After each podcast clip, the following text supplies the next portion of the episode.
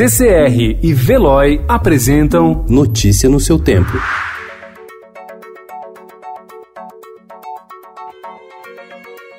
Olá, seja muito bem-vindo. Hoje é segunda-feira, dia 9 de março de 2020. Eu sou Adriana Simino, ao meu lado Gustavo Toledo. E estes são os principais destaques do jornal O Estado de São Paulo.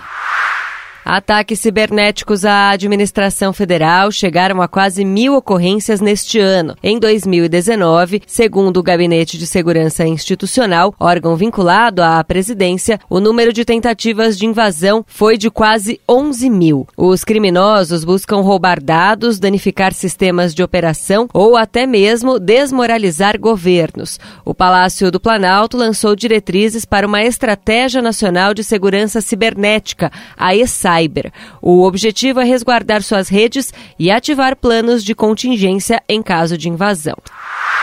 O temor do contágio do novo coronavírus mudou a rotina do Papa Francisco, que não rezou a tradicional missa na janela da Praça São Pedro. Fiéis acompanharam a cerimônia por um telão. Ontem, a Itália isolou 16 milhões de pessoas, atingindo 90 mil brasileiros.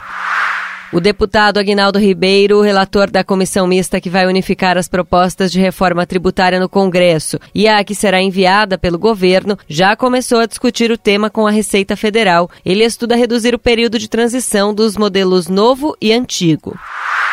Bolsonaro assina acordo de defesa militar com os Estados Unidos.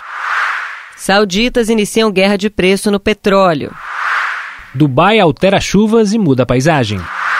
Advogado de Ronaldinho diz que prisão é ilegal. O relato da mistura de futebol e álcool do ex-jogador Cicinho. Morre Nelson Lerner, o artista do humor corrosivo. Pierre Jan lança no dia 27 Gigaton, o primeiro álbum de estúdio em seis anos.